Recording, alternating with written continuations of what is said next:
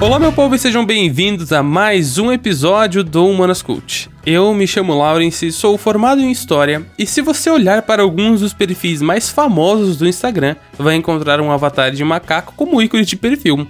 Mas o que raios isso significa?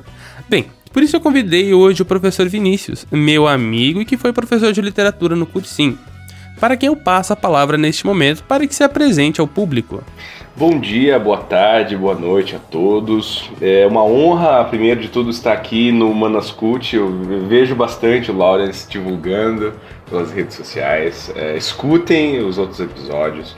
E é uma, uma honra muito grande estar aqui Finalmente, finalmente ele me convidou. Aê, aê, aê, aê. É, e aí, então, é basicamente isso. Eu sou professor de língua portuguesa, e aí isso compreende literatura, redação e é, gramática, eventualmente. E já estou há um tempo nesse universo da educação. E recentemente eu me interessei por novos, novas tecnologias, novos temas e ando estudando esses universos desses perfis e coisa e tal. Aí há mais ou menos algum tempo já. Se não me engano, foi em, acho que comecei em junho do ano passado. Que maneiro, que maneiro. E é exatamente por isso que eu trouxe um especialista para falar sobre o assunto, porque eu não entendo de nada. Mas, Vinícius, muito obrigado por aceitar o convite e ajudar a desmistificar e me fazer entender esse mundo digital, né? E você ouvinte confere tudo isso e muito mais após os nossos recados.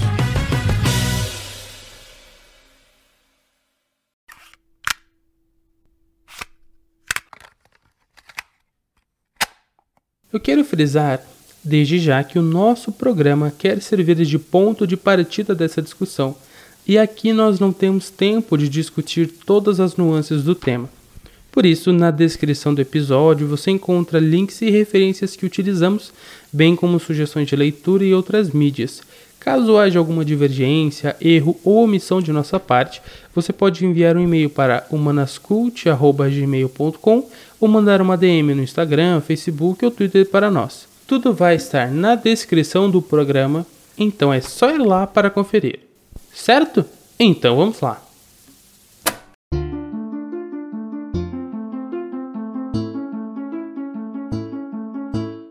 Olá, querido ouvinte do Humanas Cult, e obrigado por estar com a gente em mais um episódio do seu podcast sobre humanidades, cultura e mundo pop. Eu estou aqui nesse momento para pedir a sua ajuda para manter o Humanas Cult no ar.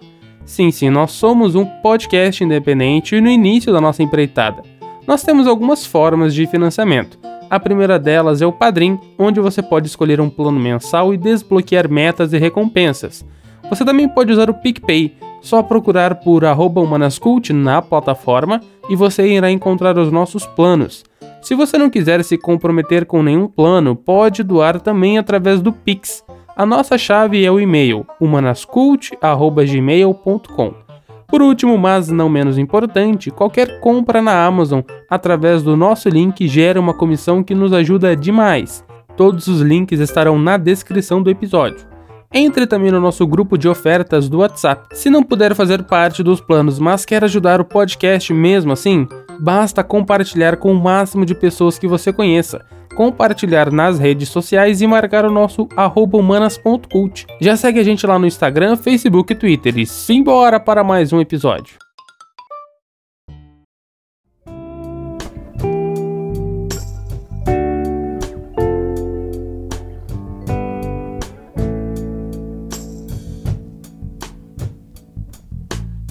Bem, eu acho que para a gente começar a nossa conversa, eu gostaria que você me explicasse o que é uma NFT, né?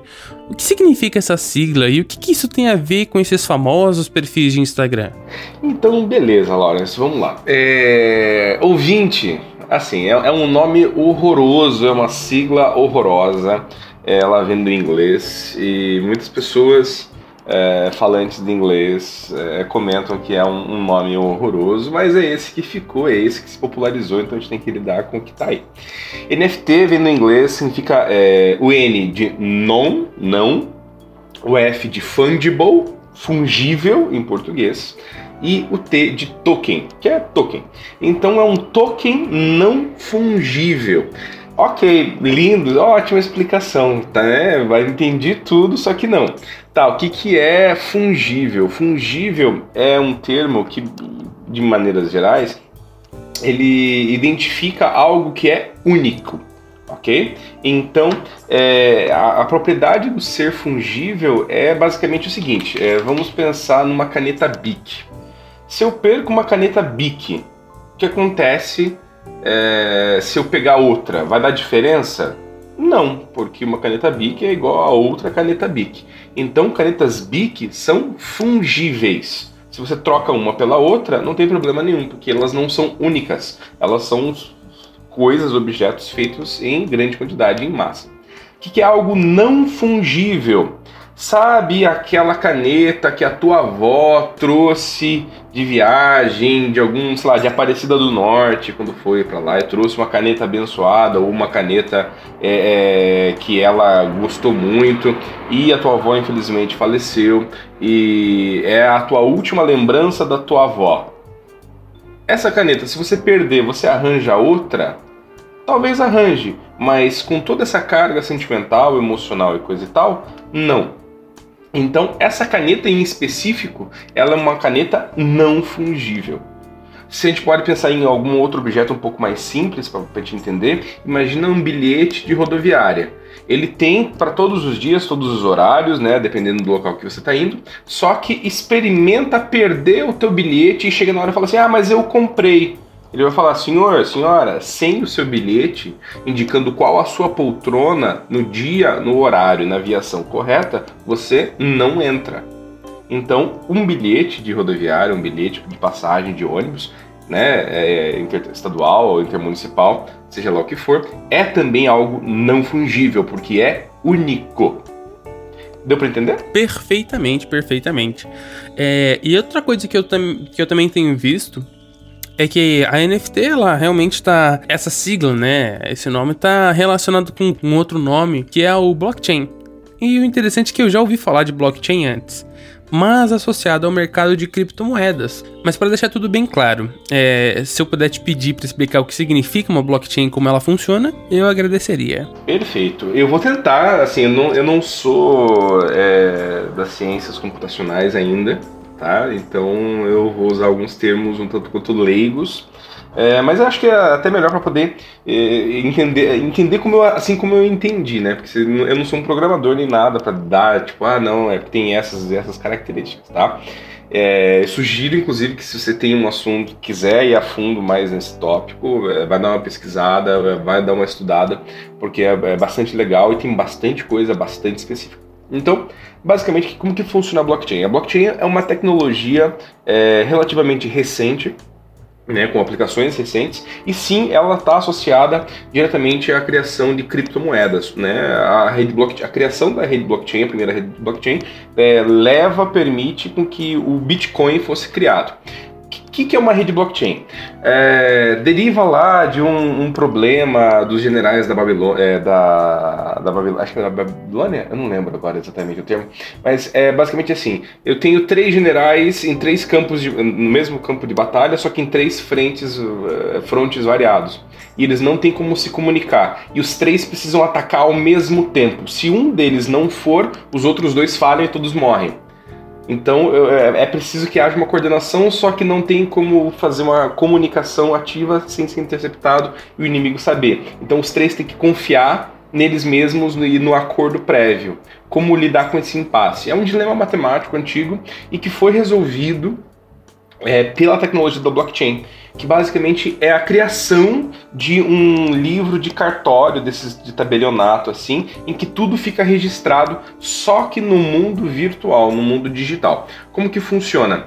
Todo, é, vários computadores no mundo são interligados ao mesmo tempo nessa mesma rede e eles agem como um só, como um único grande supercomputador, fazendo cálculos matemáticos. Então, basicamente, toda e qualquer transação, movimentação que acontece dentro dessa rede e que está interconectada nesses computadores precisa ser verificada por uma quantidade X de computadores. Assim, essa quantidade X varia de, de rede para rede, né? No Bitcoin é uma quantidade, na rede Ethereum é outra quantidade, na rede Cardano é outra quantidade e assim por diante. Então, basicamente, para a gente poder entender, é o seguinte: é um grande livro em que tudo fica registrado, só que na internet. Então, assim, o quanto de dinheiro você tem, o quanto, né, dinheiro dentro da criptomoeda, né, claro. É, o quanto de dinheiro você tem e se você tem ou não ativos, ou seja, itens, bens, é, propriedades privadas dentro dessa blockchain. É, assim, né, pro ouvinte, eu não sei se o ouvinte é casado ou pretende se casar algum dia ou não, mas quando você vai se casar no cartório, é, você não se casa na hora, não é assim, ah, beleza, tá casado. Não, você né, preenche lá e você tem um prazo de alguns dias, algum tempo, é, para poder se casar e voltar novamente né, no cartório e se casar. Que prazo é esse? Ele, esse cartório vai confirmar com outros cartórios se um dos dois já não é casado. Porque se um dos dois for casado, não pode casar de volta. Entende? Então, é a, rede blockchain é mais ou menos nesse sentido também, né? É de, é, beleza, eu quero transferir aqui. Ele vai, ah, pera, então vou confirmar que se você tem isso daqui para poder transferir mesmo e daí leva, né, algum tempo, varia o tempo de tempo, né, que isso vai acontecer também. Legal, legal. Hum, mas e então como é que as NFTs estão relacionadas ao mercado de criptomoedas, né? Então, é, assim, a criptomoeda ela é uma moeda, né? Ela é uma, um, um valor ali, um, uma classe específica de objetos que tem um valor financeiro é, mais ou menos, né, de certa medida, é claro, né, tem suas variações, é, estável, porque tem uma quantidade finita de recursos. Né? Então ele tem uma riqueza que é contabilizado e né, matematicamente né, na progressão lá é, do, dos nós, chamados nós e coisa e tal, você consegue saber quantas moedas vão existir ao longo de X tempo, o máximo de moedas e coisa e tal. É assim que o Bitcoin funciona, que o Ethereum funciona, que Solana, Cardano né, e é, várias outras moedas. Os NFTs não funcionam diretamente assim, porque eles são tokens. O que, é um token? Vamos traduzir o token para commodity. Por exemplo, é, café. Quanto café existe? Depende. Depende do que? Do quanto eu plantar, de quanto a estação vai deixar que vingue, né? É, de quantas outras pessoas ao redor do mundo também plantem e coisa e tal. Então, como que eu calculo o preço? Café tem preço? Sim, o café tem um valor. Você vai no mercado hoje, tá 20 reais o pacotinho. Né? Por quê? Ah, porque houve um interesse, um aumento do interesse no, nessa commodity. Se baixa o interesse, o valor também baixa, né? Aquela lógica de oferta e demanda e coisa e tal. Então, é, esses tokens, esses avatares, essas imagens, na realidade, então eles são commodities e varia, elas flutuam muito mais o preço do que o preço das criptomoedas.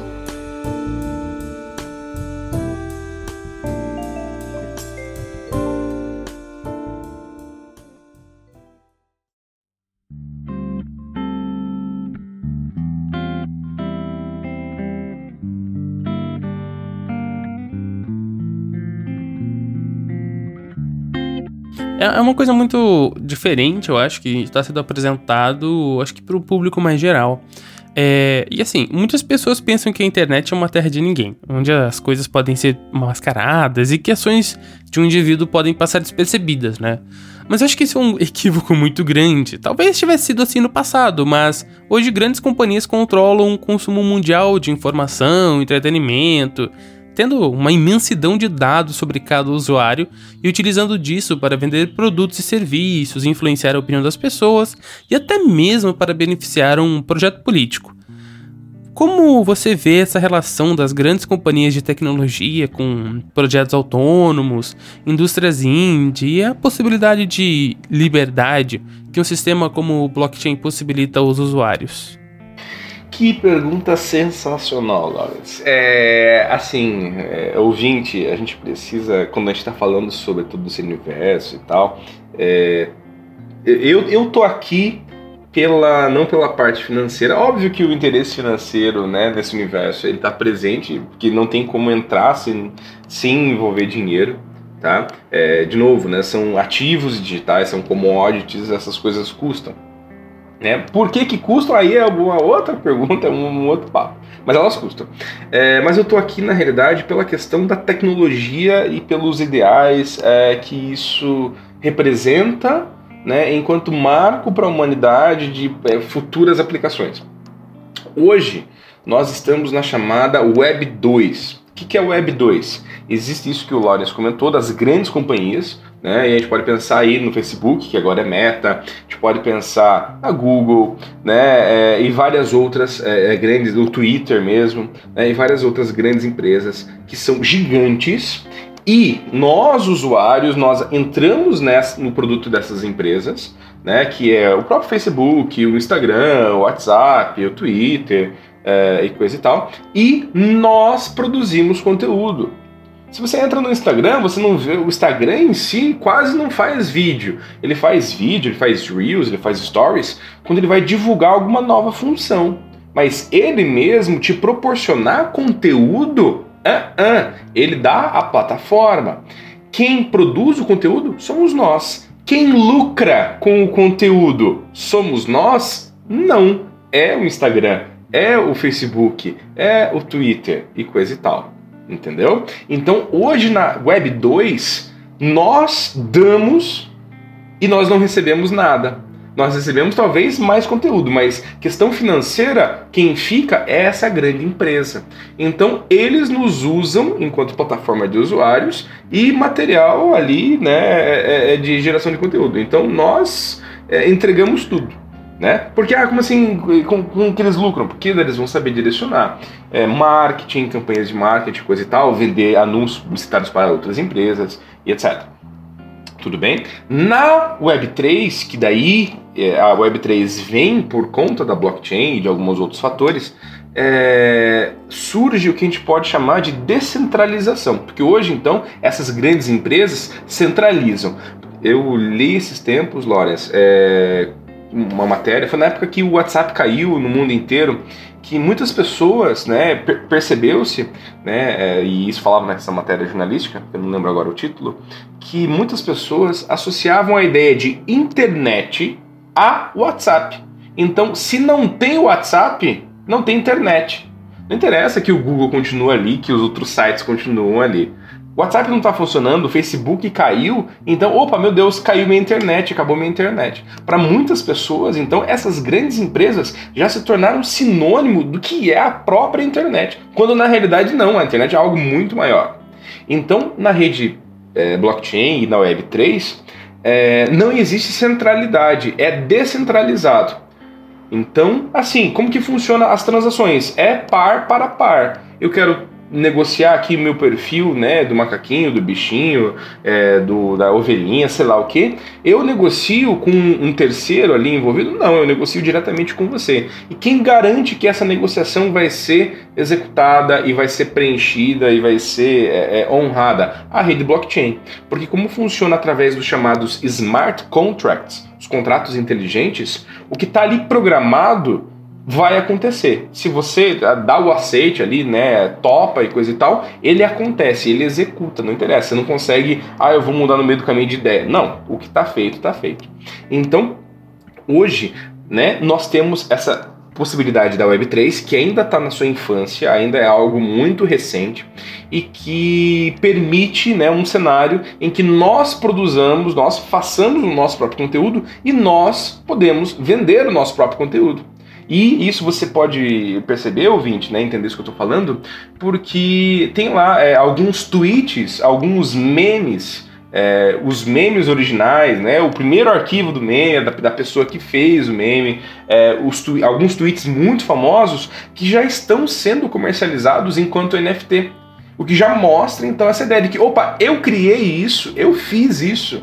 É eu, é eu, eu dei essa ideia e agora eu estou né, tirando algum é, retorno financeiro, ou seja lá o que for, disso, eu mesmo. Muito bom, muito bom. E, e, saber que esse tipo de coisa já chegou é uma coisa fantástica. Eu realmente lembro do dia em que isso aconteceu e eu, não, eu estava fora da, da, da minha cidade e, e para comunicação eh, foi complicado, né? Porque se a gente pensa assim nos principais meios de comunicação, caiu, né? Então muitas pessoas eu, eu vi que nos dias depois desse acontecimento, eu vi que muitas pessoas ficaram desesperadas por ter um negócio online, como uma loja no Instagram, alguma coisa assim, e elas realmente passaram o dia sem ter uma forma de, de, de negociar o seu produto, né? E isso realmente é um problema bem grande. E também eu acho que a maioria das pessoas que acessam a internet já ouviu falar de copyright, ou seja, de direitos autorais de algum produto. No caso dos games, um problema que, a, que uma porção grande dos produtores de conteúdo enfrentam é com a Nintendo, a empresa por trás de franquias como Mario, Zelda, Pokémon e outras. Ao utilizar uma gameplay num vídeo do YouTube, por exemplo, esses produtores correm o risco de perder a monetização, diminuir seu alcance ou até mesmo de perder o seu canal. Eu fiz todo esse preâmbulo porque eu queria saber se alguém possui uma NFT, ou seja, um token de uma imagem, por exemplo, ela pode alegar que toda a cópia feita daquele produto esteja ferindo seus direitos autorais? Ela pode recorrer a uma determinada plataforma para que as cópias sejam tiradas de circulação? Olha, ótima pergunta. É uma pergunta é, é, que ainda é de difícil resposta, mas assim, é, de maneira geral, a, a resposta mais simples é depende.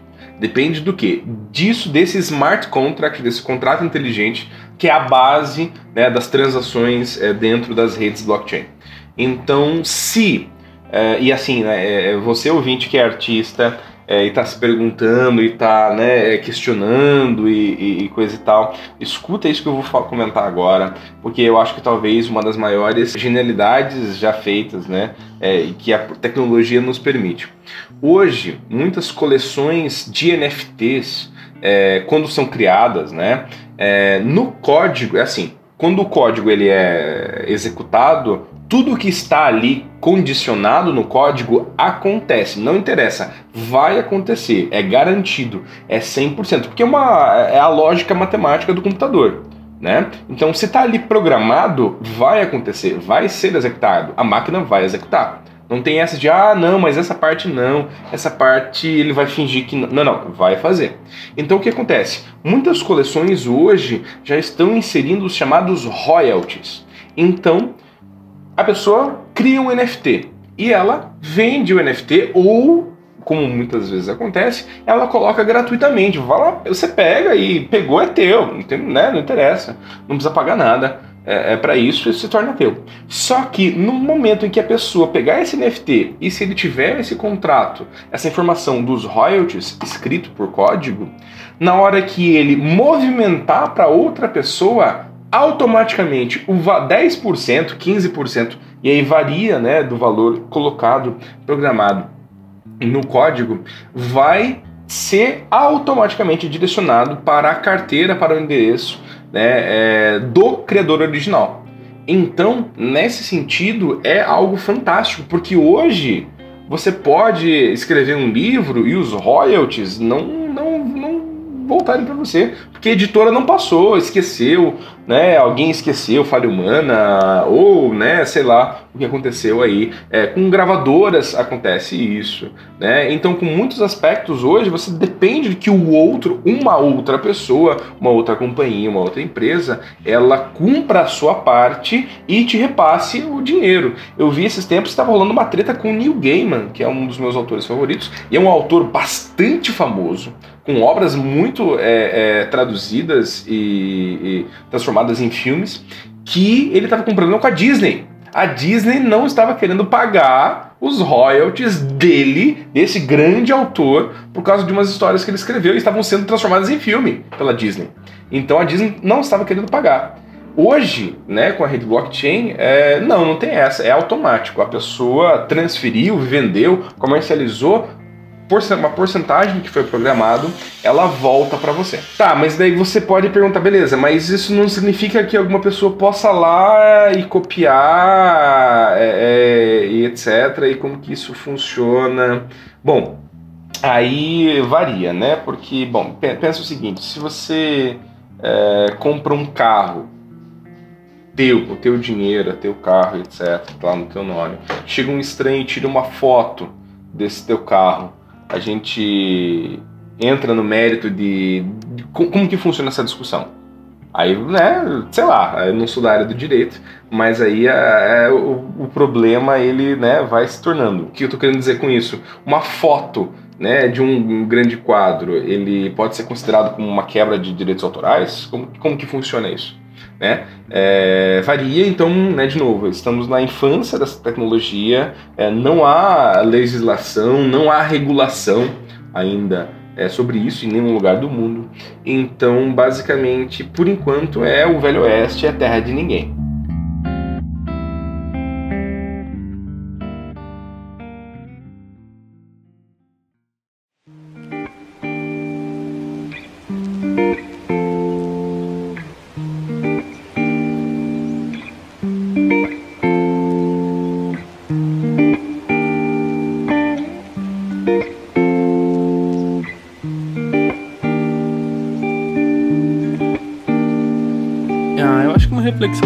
Gente pode lá, pensar sobre isso, né?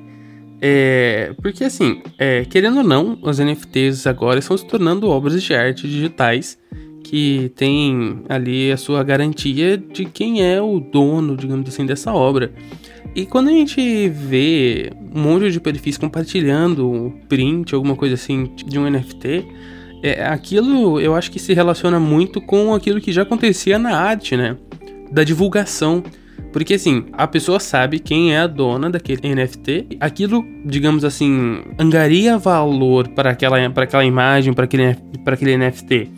E funciona a mesma coisa no mercado da arte, né? Então você gera valor na, na, na, personalidade da pessoa que detém aquele NFT. Então, se ela quiser vender por um valor, ela com certeza vai vender por um valor maior. Porque é o que a gente, a gente vê acontecendo assim no, no mundo com a galera que compra, sei lá, alguma parada que pertenceu a algum cantor famoso, algum artista, enfim.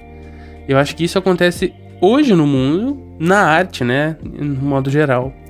Boa parte também do que conversamos aqui leva em conta os NFTs de arquivos em JPEG, ou seja, imagens. Mas e os jogos? Como é que eles funcionam? Qual é o propósito dos usuários quando entram nessa gama? Então, é, deixa eu só fazer um, fazer um retorno é, importante, Lawrence. É, deixar claro para o ouvinte que quando a gente está falando sobre NFT, NFT é o token, tá? É essa commodity. E como que isso é traduzido em tecnologia? Ah, é o arquivo, é o a imagem, é o, o jogo, o personagem dentro do jogo. Não, não é. É o código, a linha de código, né, a sequência de caracteres que, ao ser verificada, indica a posse de alguma coisa tá? É, inclusive, esse é um, uma, um, dos grandes debates tecnológicos envolvendo web, na, na, na, Web3 hoje, nas redes de blockchain, que por estar conectada com muitos computadores, é, toda transação ela é muito custosa, porque você precisa confirmar com pelo menos outros 24 computadores, geralmente né? Para que aquilo seja validado, aquilo seja visto enquanto algo que é verdade, que não, né, que não é uma fraude, coisa e tal.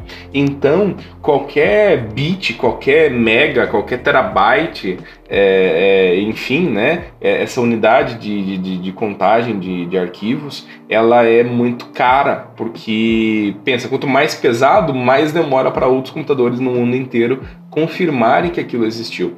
Então, que acontece? É, geralmente é colocado um link que leva à arte. Tá, mas por que eu estou falando sobre isso?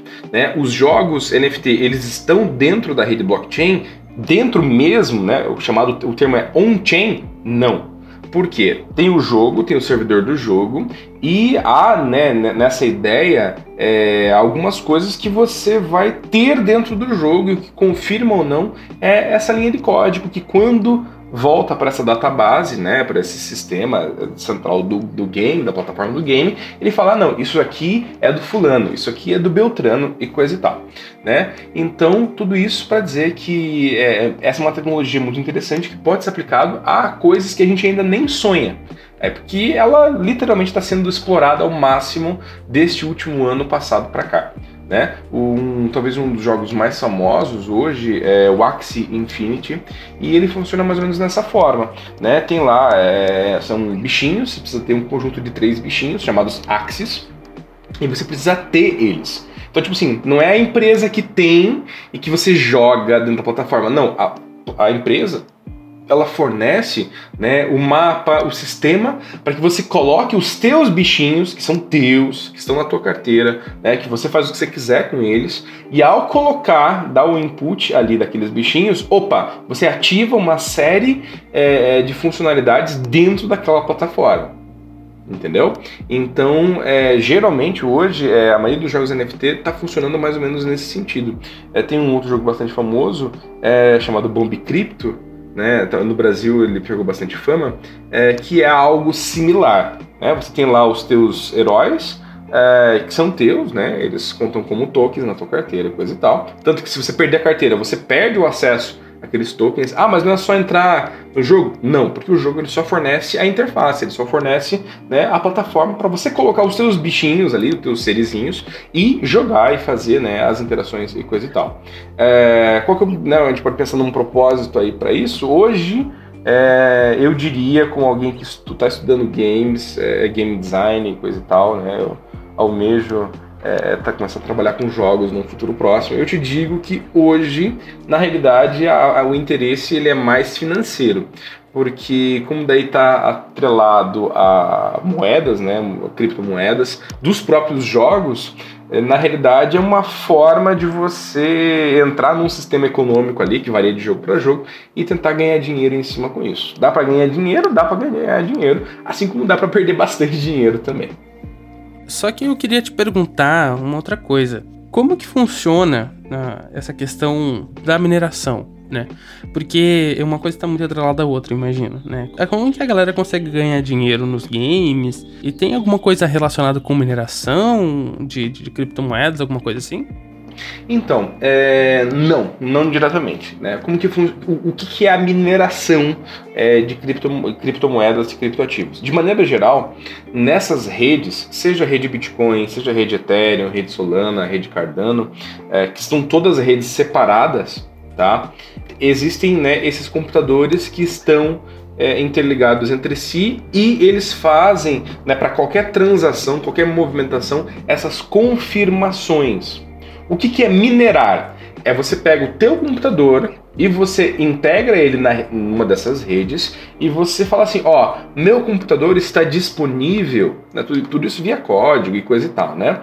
Não é tão simples assim quanto, quanto parece que eu estou fazendo, fazer, não, é. Você tem, né, tem que estudar um pouco mais, é um, um troço tanto quanto complexo você torna o teu computador ou um conjunto de computadores do teu aparelho, seja lá o que for, disponíveis para serem mineradores. O que é o minerador? Na realidade, o teu computador ele vai fornecer é, poder de processamento né, usando ou o processador mesmo ou a placa de vídeo, porque hoje as placas de vídeo né, em computadores são bastante poderosas, para poder fazer cálculos matemáticos de altíssima complexidade que vão confirmar ou não confirmar as transações que acontecem dentro da rede. Então vamos supor assim, o Lawrence ele entrou na rede e ele quer mandar lá, sei lá, algum valor é, e coisa e tal. Então ele vai pegar o que tem dentro da carteira dele e vai mandar para minha carteira. Só que ao fazer isso não é algo assim rápido, fácil e sem custo, não, porque ele precisa ativar essa rede blockchain, seja lá qual for, para me mandar esse ativo. E ao fazer isso, você precisa que outros computadores trabalhem para poder confirmar. Então, a mineração nada mais é do que você deixar seu computador ali à disposição para ficar confirmando ou não confirmar, né, caso aquilo não se comprove como verdadeiro, é, transações dentro da rede. Qualquer movimentação é uma transação. Você mandar dinheiro para você mesmo é uma transação. Você mexer suas coisas é uma transação. Você comprar é uma transação. Você colocar para vender é uma transação. Você vender é uma transação. E tudo isso, então, demanda é, essas confirmações. Tudo é confirmado.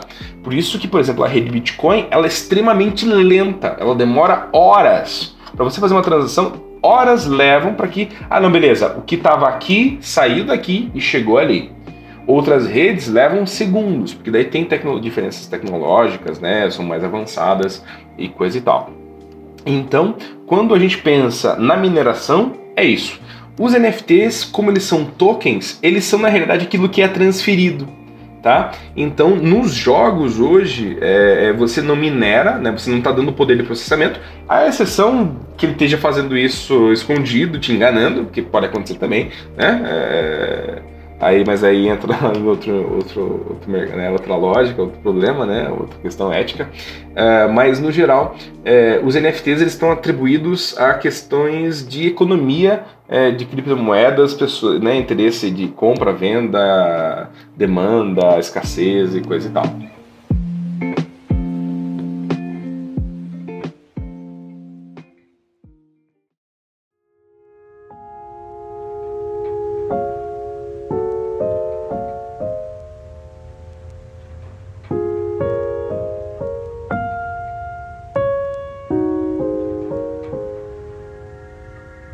Eu te fiz uma pergunta um pouco atrás sobre essa questão de direitos autorais e tudo mais, e me veio à mente um texto do filósofo Theodor Adorno. Né? O texto se chama Indústria Cultural. Eu acho que o nome é muito sugestivo, mas no geralzão, esse conceito está relacionado com o processo de criação, cópia e massificação de uma obra de arte. Ele diz que isso faz com que se perca a essência de uma obra, ou seja, que a reprodução está associada com a perda de valor. Na era da internet é fácil que qualquer imagem, qualquer obra seja reproduzida aos montes, né? Qualquer pessoa pode tirar um print e pôr como papel de parede do celular uma foto da mais recente obra de arte do Museu de Arte. Uh, os NFTs vieram para tornar uma imagem exclusiva? Eles vieram para gerar um sentido de propriedade e então de escassez? Excelente pergunta. É, eu, eu, ando pensando nessas questões mais é, é, filosóficas, né? Pensando aí no Adorno, pensando no Walter Benjamin e na reprodutibilidade técnica. É, e a resposta mais direta é sim. Né? Ouvinte, você que está ouvindo aqui a gente conversando e ainda não entendeu o que é NFT, eu vou tentar te resumir agora. O NFT, eu, eu pensei nisso essa semana passada. Até tuitei sobre isso. É, o NFT ele é o núcleo da ideia da propriedade privada. Né? Em algum momento na história, alguém olhou e falou: Isso aqui é meu. Aí outro olhou e falou assim: Pera, isso aqui é teu? Falou: É. Tá, mas o que, que impede que eu vá lá e tome isso de você? Aí as pessoas, ah, é verdade, né? Então a gente precisa de algum aparato que impeça outras pessoas de tomarem as propriedades privadas dos outros assim, né, é, é, pela força e coisa e tal. Hoje, um, imag, vamos imaginar um terreno, um, sei lá, um, uma, um pedaço de terra. Você pode, sei lá, invadir, não façam isso, pelo amor de Deus, não façam isso. Mas você pode invadir, pular a cerca e entrar e caminhar no terreno de outra pessoa se não tiver guarda, se não tiver muro, se não tiver cachorro, se não tiver né, ali um sistema de segurança e tiver, sei lá, Deus dará, você pode fazer isso. Mas fazer isso vai tornar o terreno teu? Não, porque o terreno não é o terreno. O terreno é o papel no cartório que diz que aquele terreno é de alguém. O NFT é isso. Né? Então a imagem lá, o macaquinho, seja lá, é, porque eu falo macaquinho porque são os, os, os mais famosos, né? Tem lá os CryptoPunks também, tem lá os bichinhos não é aquela imagem o NFT em si. O NFT está na blockchain. Ele é a confirmação de quem é aquele token. Então, se você quiser vender, porque há um interesse, alguém está comprando, sei lá, Paris Hilton quer comprar o teu NFT, o Justin Bieber ontem comprou, pagou lá 400 milhões de dólares, ele quer comprar o teu NFT. Se ele quiser pagar aquilo, né? Porque você é o preço que você colocou e ele paga, ótimo, você ganhou um dinheiro em cima daquilo. Então, o NFT hoje, né? É, é, essa rede, ela é a essência da, da propriedade privada. É o dizer, isso aqui existe e isso aqui é meu, é único, portanto ele é meu, eu faço com ele o que eu quiser. Eu posso destruir ou eu posso vender para você. Quer comprar? Uh, e a pessoa pode, ah, beleza, eu compro, eu pago tanto, pago X. Né? Então, é, o que, que eu pensando nessa questão filosófica, para não entrar tanto numa resposta mais tecnológica, mas na filosofia, é, eu gosto muito né, da, daquilo que o Walter Benjamin traz na reprodutibilidade técnica, de que quando a fotografia surge, ela de certa forma ela né, faz com que a arte hiper mega é, é realista ela perca seu sentido de certa forma, porque você tem uma máquina que faz aquilo, né, a, a cópia da realidade. E a aura do quadro, né? É, por exemplo, é, se você, ouvinte, já foi no museu e viu uma obra famosa, dessas que você estuda né, na sala de aula, nos livros, é, nos materiais escolares, né, você percebe que, uou, uma coisa era o que estava no livro, outra coisa é eu ver o quadro aqui. Eu sei que eu lembro, né? Eu, eu gosto muito do estudo da arte, né? É o meu campo de trabalho. E eu lembro que de chegar é, e ver é, quadros famosos no MASP e olhar e falar, nossa, um, um Van Gogh na minha frente. Né? E eu lembro de sentir alguma coisa diferente. O Walter Benjamin diz que isso é chamada aura, que a obra de arte, né, por ser única, ela tem essa chamada aura. E que quando ela começa a ser reproduzida massificadamente, essa aura se perde. O que, que eu entendo, né, e ainda um entendimento preliminar, porque eu não fui muito a fundo nesses, é, nessas reflexões filosóficas, é de que o NFT ele recupera isso lá do século retrasado. De que a arte ela tem essa aura. Porque agora, né, não interessa se você tira print e salva o, o a minha NFT de perfil. Você pode fazer se você quiser. A questão é que né, essa imagem ela é, ela é blockchain comprovada minha. Então, se eu quiser vender, se eu quiser negociar, quem tem esse poder é, sou eu. Inclusive no sentido de que é, é, se torna status, né? E acho que essa talvez é o grande caminho, a grande estrada a ser percorrida mais imediatamente, né, pelos universos é, artísticos de NFT, que você diz assim, é, ah, eu tenho, em vez de dizer eu tenho um Van Gogh na minha sala, eu tenho aqui um, um macaquinho lá dos dos, macaquinhos entediados. Eu tenho um CryptoPunk, eu tenho um zumbizinho, eu tenho aqui é, é, uma obra da Lirona, eu tenho aqui né, uma obra de tal pessoa. E só eu tenho essa esse tipo específico, né? E você consegue mostrar nas redes sociais e coisa e tal. Mas eu acho que sim, que, que essas reflexões filosóficas elas são muito importantes e elas fazem, elas recuperam algo que quando né, a máquina fotográfica surgiu, é, algo no mundo artístico de certa forma se perdeu. Né? Que é essa ideia de que aquele algo ele é único e ele né, não é reproduzível e coisa e tal. Agora, de certa forma, nós conseguimos unir o melhor de dois mundos, porque continua sendo reproduzível, só que volta a ideia de que existe apenas um. É uma reflexão, acho que excelente e extremamente necessária, né? A arte, a história, enfim. Assim como qualquer parte das ciências humanas, assim, ela sempre tem alguns ciclos diferentes. Então, quando a gente vê esse processo da, da renovação da arte, ou esse processo de retomada dessa propriedade, dessa aura que tem é, uma obra de arte, uma imagem, alguma coisa assim, eu acho que é extremamente interessante.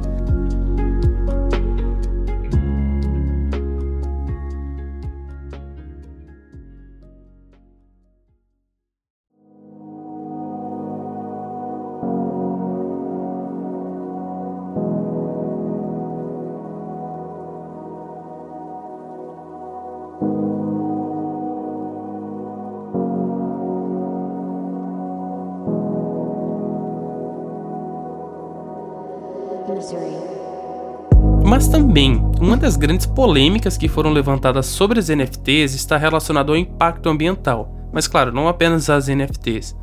Um estudo da Universidade de Cambridge chegou à conclusão que só o sistema do Bitcoin tem um consumo de energia fóssil por ano igual ao da Argentina. Talvez o usuário não se dê conta disso quando adquire um NFT, mas como que você acha esse tipo de problema pode ser resolvido no futuro?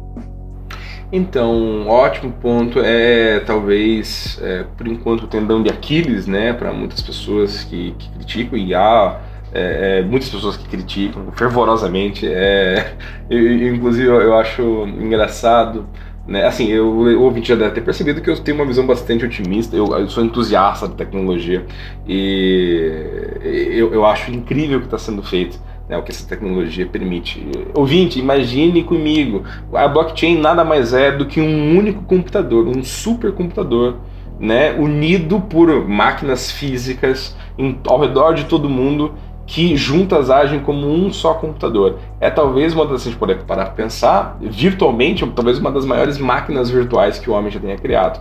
Eu acho isso é, é, admirável, eu acho isso incrível. E isso tem um custo energético muito alto, porque esses códigos, é, é, é processar essas transações, né, essa mineração é, demanda quase a 100%, 100 do poder é, de processamento né, das placas de vídeo e dos processadores. E isso aumenta em muito é, o consumo energético é, da pessoa que está tá fazendo. Tanto que muitos mineradores hoje escolhem ir para países em que a energia elétrica é mais barata. É, inclusive, assim, minerar é, Bitcoin, essas moedas, é, hoje né, no Brasil, por exemplo, não, não, não dá mais dinheiro porque a, a taxa de luz ela é tão alta que não compensa. Né?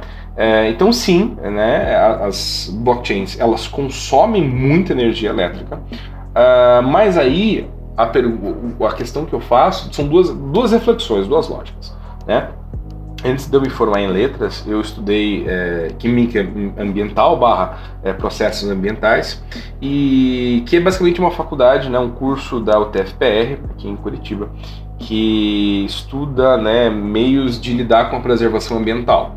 Então eu me considero apto a dizer que sim, eu, eu sei, eu entendo sobre é, ideias, pelo menos né, a base né, de ideias de preservação ambiental, é, e não, não digo apenas como alguém né, desavisado e coisa e tal.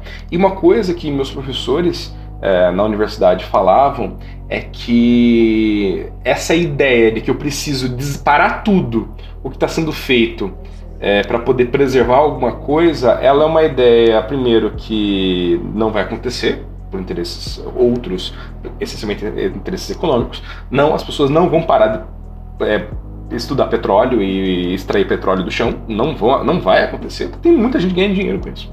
Então não, não vai acontecer de uma hora para outra. É, e, inclusive eles diziam que essa não é a solução. A gente não deve, ah, vou parar aqui de pesquisar, vou parar de estudar tal coisa, de fazer tal coisa, é porque isso está prejudicando o planeta. Não, a ideia é que, inclusive, estude-se mais para que chegue-se a uma nova solução é, que não agrida o meio ambiente. Porque, assim, se a gente não estuda algo, se a gente não testa algo, a gente não consegue desenvolver esse algo. Então, para a gente poder melhorar nossas tecnologias, nós precisamos é, utilizá-las e estudarmos formas, direcionar nosso olhar, nosso estudo, nosso uso, para que ela possa ser o mais é, é, melhorada e otimizada para poder dar menos, trazer menos dano né, para o universo fora dela possível. Então, assim, Hoje nós temos muitas tecnologias que agridem é, estão destruindo o meio ambiente ao nosso redor. Né? Então, assim, para pensar que o ato de você existir hoje contribui para a destruição do planeta, a destruição da camada de ozônio, é um pensamento que é verdade. Né? Quando você usa lá a tua cafeteirinha, que utiliza as cápsulas de café, essas cápsulas vão parar onde? Vão parar em algum lugar. Isso gera resíduo. O lixo que você produz, que eu produzo, gente, eu não sei se vocês já pararam para pensar, para ver, mas são quilos, toneladas todo ano. Isso vai para algum lugar. Então, o nosso estilo de vida, a nossa existência, do jeito que ela hoje, com a tecnologia que nós temos, ela causa um dano material muito grande. E a rede blockchain é apenas mais uma manifestação disso. Então, é, eu acho curioso as pessoas dizem, ah, é, né, isso está destruindo o planeta. Não, não é isso que está destruindo o planeta. Nós estamos destruindo o planeta com muitas outras coisas. Quando eu abro meu computador para poder aqui trabalhar e etc., eu estou contribuindo para o fim do planeta é mínimo comparado com o que um computador de mineração faz? Com toda certeza. Óbvio que são grandezas diferentes. Mas na essência, nós todos, de alguma forma, quando a gente usa um carro, ah, em vez de eu andar, eu vou usar o carro. Eu vou viajar, em vez de eu ir andando né, para outro país, seja lá seja possível ou não, eu vou de avião. Gente, um avião traz um dano ambiental bastante grande, porque ele está queimando querosene né, querosene de aviação, ele está trazendo impactos e esses impactos eles ajudam a prejudicar o planeta. O plástico vai para onde? Né? Então, assim, nós temos um, um, dano ambiental massificado em muitas frentes e a rede blockchain é mais uma delas, infelizmente. Tá, por que eu estou falando tudo isso? Que pensa assim, ah, nossa, a blockchain está prejudicando o planeta. Sim, como todas as outras coisas. Como a indústria da moda prejudica, como a indústria do petróleo, do automobilismo, do transporte prejudica. Nós vamos parar de usar roupas? Não. Nós vamos parar de usar é, é, carros? Também não. Nós vamos parar de usar blockchain? Também não. Mas o ponto é, nós precisamos pensar em um consumo mais sustentável, em um uso mais sustentável, uma tecnologia mais sustentável. Hoje já existem várias novas é, redes blockchain Infelizmente eu não consigo dizer muito sobre elas porque é, é, é, muita coisa acontecendo sempre, mas existem novas redes, inclusive tem uma brasileira que tem, é, elas é, divulgam que elas têm uma pegada ecológica, é, é um, né, um consumo de carbono quase zero. Então elas utilizam, elas conseguiram pensar numa nova forma de, de sistema em que não é prejudicado em que não há né, grandes prejuízos ao meio ambiente. E eu acho que esse é o nosso caminho, é de pensar assim, ok, temos um problema, temos uma grande vantagem, mas essa grande vantagem traz um problema aqui. Como que a gente pode manter essa vantagem ou melhorar essa vantagem e reduzir esse problema? É uma resposta bastante otimista, eu sei. mas é uma resposta bem necessária, né?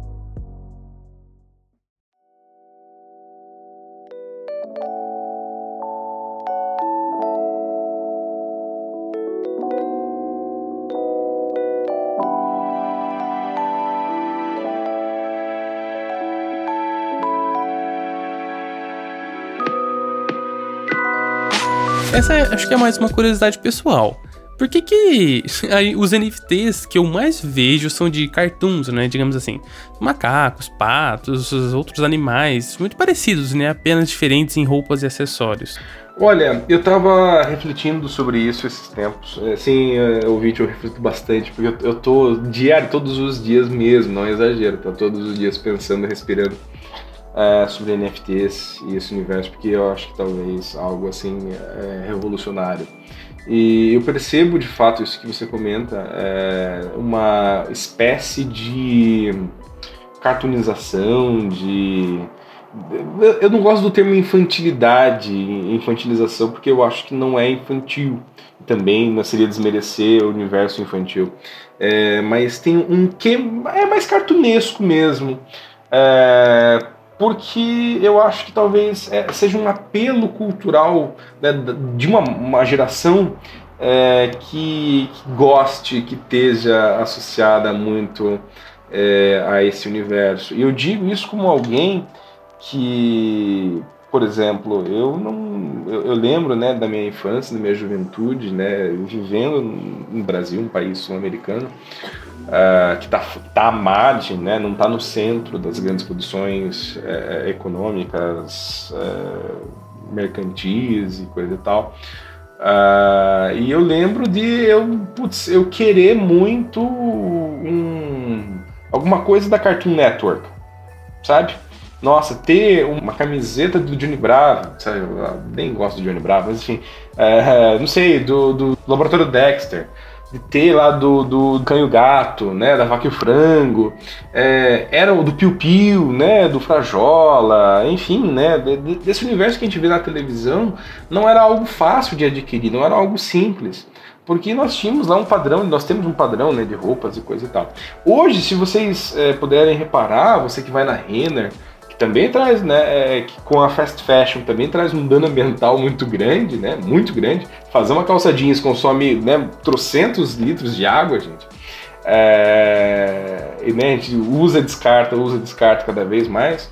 É, se você vai nessas grandes lojas né, de fast fashion, Renner, Riachuelo, é, C&A e coisa e tal, você vê que há uma cartoonização também nas roupas. Eu sei porque minha esposa me deu uma blusa, da qual eu gosto muito, que é uma blusa do Scooby-Doo.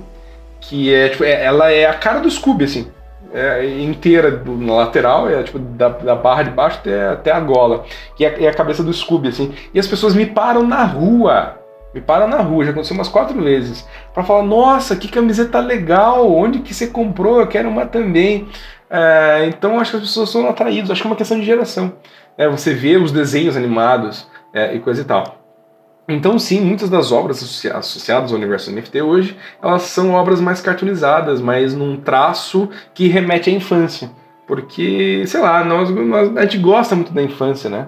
Eu li um livro do, do Walter Ugumãe, muito bom, é, é, o nome se chama Máquina de Fazer Espanhol. E ele dá uma definição para isso que eu acho talvez a melhor definição que eu já vi na minha vida. Que é assim, nós gostamos de, de. Nós somos saudosistas e de falar que o passado era melhor, porque nós crescemos nesse passado e todas as lógicas, né? Nós estávamos inseridos nessas lógicas que nós não dominávamos, mas que nós eventualmente dominamos. Só que quando nós dominamos as lógicas, as regras, o como se comportar e como existir naquele mundo, esse mundo muda e ele vira outro né? A geração ela se transforma. E aí você fica nessa de ah, mas no passado era melhor. Ah, porque os desenhos da minha época eram bons. Não, não eram melhores. É, eles eram apenas aquilo que você se identificava. Então eu acho que hoje, assim, quem que tá no universo NFT? São pessoas da minha faixa etária, né? Eu tô ali nos 30 anos. Então são pessoas entre 20 a 30 anos, pessoas, né, talvez um pouco, um pouco mais além, estão interessadas nesse universo e que olham para trás e veem um pedaço da infância ali projetados e se identificam com isso. Talvez os NFTs continuarem existindo do jeito que existem hoje, talvez uh, o próximo foco daqui 10 anos, né, é uma eternidade no universo blockchain, seja outro. Né? A gente não tem como prever. Mas sim, por enquanto a cartonização eu acho que está associada diretamente a uma questão de geração mesmo. As pessoas que estão movimentando isso.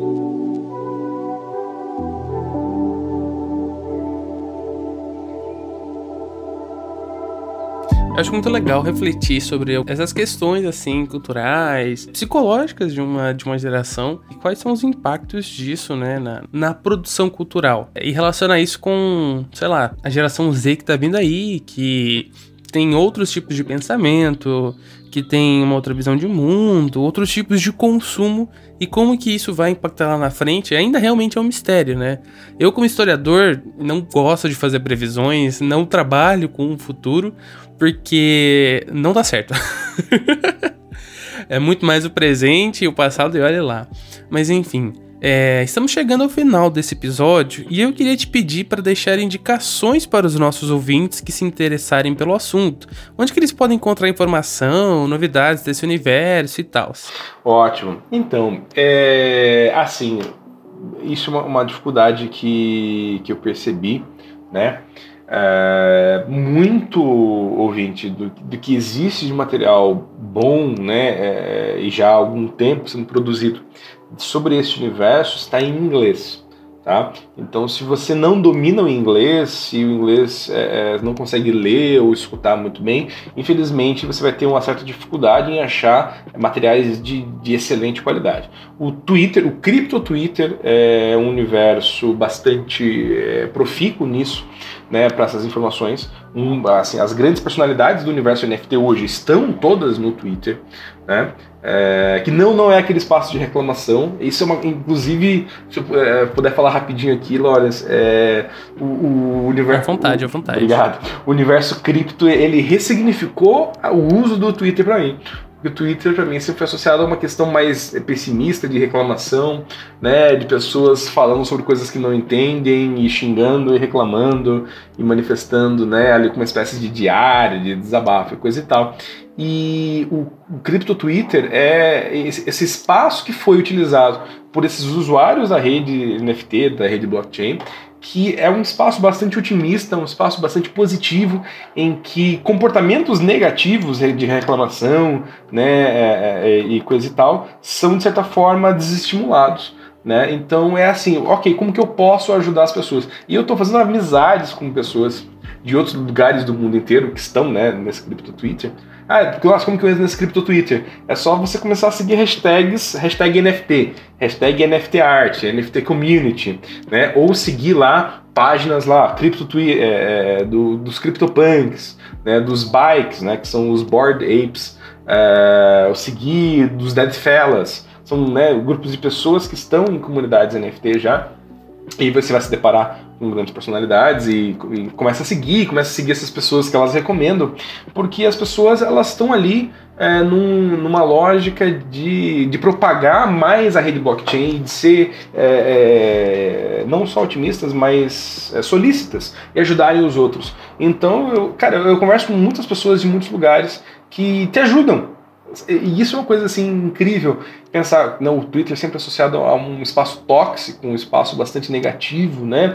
Cyberbullying, coisa e tal. É, você está num ambiente em que se surge algum comentário negativo, né? As pessoas vão falar, falar assim, cara, ó, esse teu, teu comportamento aqui não é não é bem-vindo, isso aqui não foi legal, né? Tipo, puxa, tá, você veio fazer uma crítica, não veio fazer uma crítica construtiva, né? Tal, o que você esperava com isso?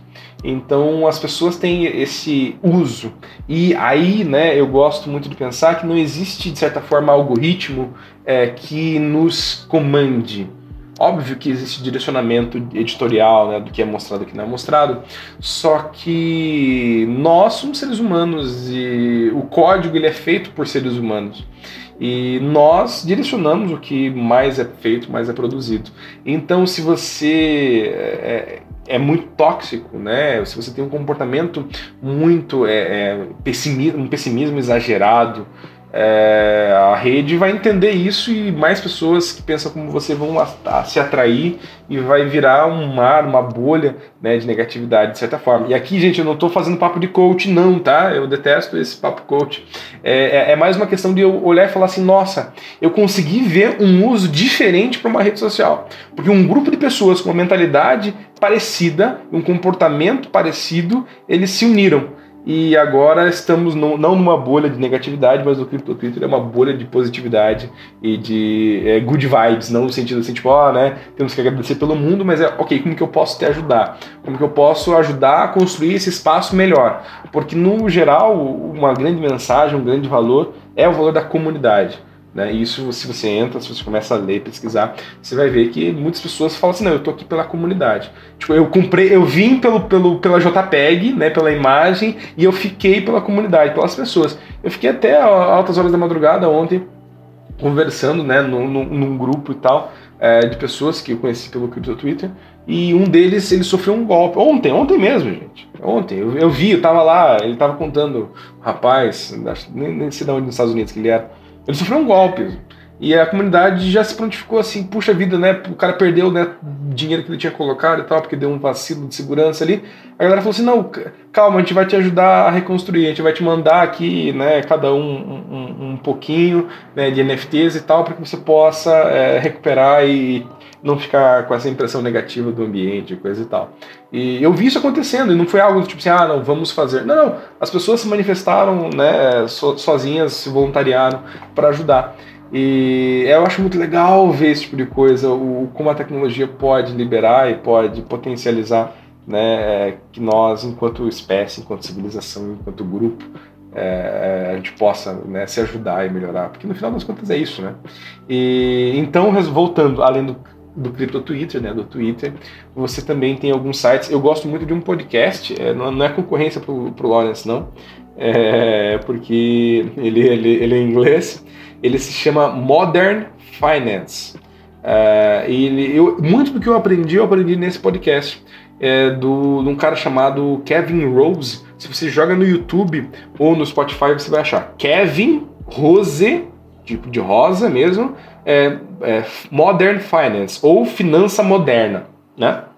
Você joga lá e vai aparecer, é, tem várias coisas assim, tem muitas coisas já muito específicas, mas tem algo, tem vídeos de entrada em que esse cara ele vai, ele, assim, ele, ele explica didaticamente muito bem. É, então muito do que eu aprendi, pude falar aqui hoje para você repassar, eu peguei, né? Eu aprendi nos últimos meses desse desse podcast. Então eu acho que é uma, uma escuta muito boa, só que infelizmente ele é todo em inglês, né? De, de, de, de, brasileiro, olha, eu não achei nada, nada ainda, né? Algum material que não seja apenas repostagem do que tem lá fora. Então eu vou ficar devendo citar gente daqui.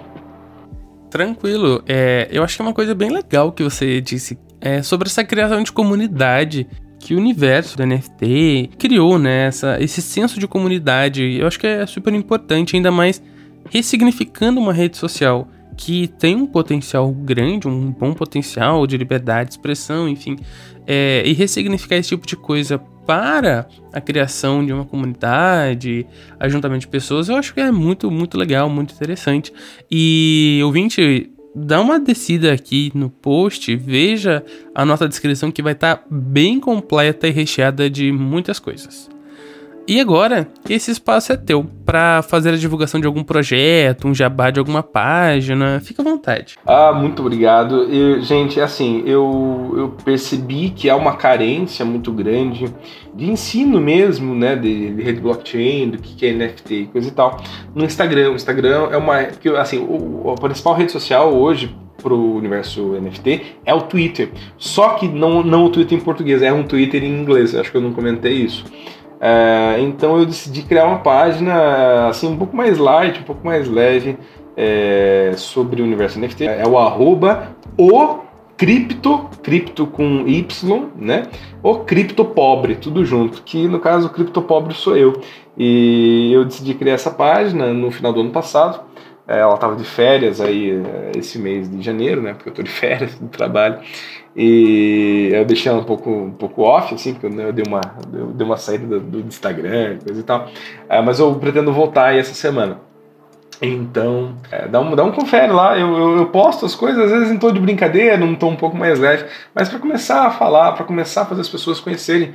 Porque, inclusive, NFT né, tá na boca do povo. Né? Se, se, se você fez a retrospectiva, retrospectiva, do Spotify do ano passado, tinha lá, né? Eles, tinha uma das páginas que era assim: ah, a galera ainda não entendeu o que é NFT e coisa e tal. Então, minha ideia é justamente isso: é ajudar um pouco mais é, as pessoas entenderem um pouco melhor como que funciona o NFT, como que isso pode ser utilizado é, na nossa vida, né, as, as, vantagens, as desvantagens, enfim, é, é, uma tecnologia assim que me encanta muito e que eu tenho um interesse é, muito grande. Se você usa Twitter, quer entrar no Cripto Twitter, me segue lá no mesmo arroba lá no Twitter, tá, né, é, o arroba o criptopobre, cripto com Y, é, me procura lá que aí só que daí eu posto tudo em inglês, né? Me comunico em inglês. No Instagram é em português, no Twitter é em inglês.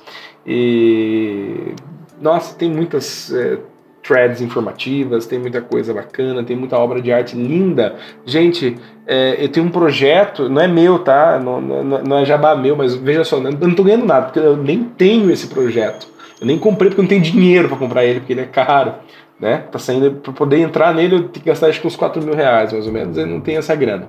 É, mas é um projeto lindo chamado é, é, Superlatives. E é uma. Depois eu vou mandar te mandar, Lawrence. Com, com todos os, os lucros das vendas desses NFTs, sabe o que, que eles fizeram? Eles lançaram, eles criaram um museu físico, um espaço, eles compraram um lugar para fazer um museu lá na Tailândia, se não me engano. Então, um museu para a população. Um museu para a população. Então, com dinheiro, os caras pegaram e fizeram isso. O Neil Gaiman ontem, né, ele falou assim, ah, né, eu vi ele tweetando, eu, eu, eu, eu não, ainda não entrei num, nenhum projeto NFT coisa e tal, só que entrei ontem em um, oficialmente, porque é para ajudar a causa afegã e tal, etc., de uma ONG. Então, eu, eu acho que tem muitos bons projetos por aí que podem usar dessa tecnologia, que já estão utilizando, utilizando dessa tecnologia para poder tornar o mundo melhor. Tem um projeto chamado Belugis, de uma, de uma menina de 14 anos, é, não lembro de onde que ela é, só que todo o dinheiro ela juntou lá sei lá quantos milhões de dólares, né, vendendo os desenhos que ela, que ela fez, tudo, todos os manuais que ela desenvolveu das, das baleias belugas, né, que estão aí, é, são uma espécie ameaçada de extinção para poder preservar as baleias. Então todo o dinheiro, todos esses milhões foram é, revertidos para fundações para poder ajudar a conservar o meio ambiente, conservar espécies é, de baleias. Tem um que né, eu podia acompanhar um pouco de perto, chamado Cozy Koalas, que os koalas 90% foram extintos também e a ideia era usar todo o dinheiro né, do projeto para poder reverter para instituições ONGs que cuidam da preservação de koalas. Então, gente, basicamente NFTs permitem muita coisa boa. Tem muita coisa ruim, tem, tem muito golpe por aí, cuidado. Sempre pesquisem muito bem onde vocês vão entrar e colocar seu dinheiro de vocês, tá? Algo que eu sempre falo. É, é um universo que envolve dinheiro, então com dinheiro a gente não apenas coloca, a gente tem que estudar bem, saber bem o que está fazendo, tá? Uh, e a ideia, então, inclusive no meu perfil, é ajudar as pessoas a poder saber como pesquisar, a saber como se cuidar, a não perder dinheiro, a não tomar golpe, a não ser roubado, a não cair é, em clique, link falso e ter toda a carteira levada. Enfim, é, é poder ajudar as pessoas a entender essa nova tecnologia e coisa e tal. Cara, não deixa de descer na descrição, seguir o CryptoPobre e ficar por dentro das grandes novidades do mundo dos NFTs. E Vinícius, eu quero te agradecer demais por ter topado esse convite e ensinar um pouco mais sobre essas maravilhas e novidades da internet. Ah, eu que agradeço o convite, Lawrence. Um, um prazer imenso, gente. É, pô, parece que foi ontem que Lawrence era meu aluno, gente. Meu Deus do céu, tô ficando velho. Aí ele falou assim: professor, eu tô formado. Eu falei: que? Você se formou já? Eu falei: meu Deus. É uma honra muito grande estar aqui. Eu gosto muito desse assunto, eu gosto muito de falar, porque eu acho que quanto mais pessoas souberem sobre esse assunto, melhor, sabe? É, porque é, é, um novo jeito. Eu, eu não sei para que vai ser usado isso, entendeu? Ah, eu não sei, a gente não tem como saber, não tem, é aquilo que você falou, né? não tem como a gente prever de nada, só que a gente consegue ver o horizonte, e no horizonte eu vejo coisas positivas. É... Então é basicamente isso. Muito obrigado novamente. E se você realmente gostou desse episódio, não deixe de compartilhar com seus amigos e nas redes sociais. Já segue a gente pelo humanascult no Instagram, Facebook e Twitter. Confere os links na descrição e acesse o nosso site. Obrigado por nos ouvir até aqui e até a próxima!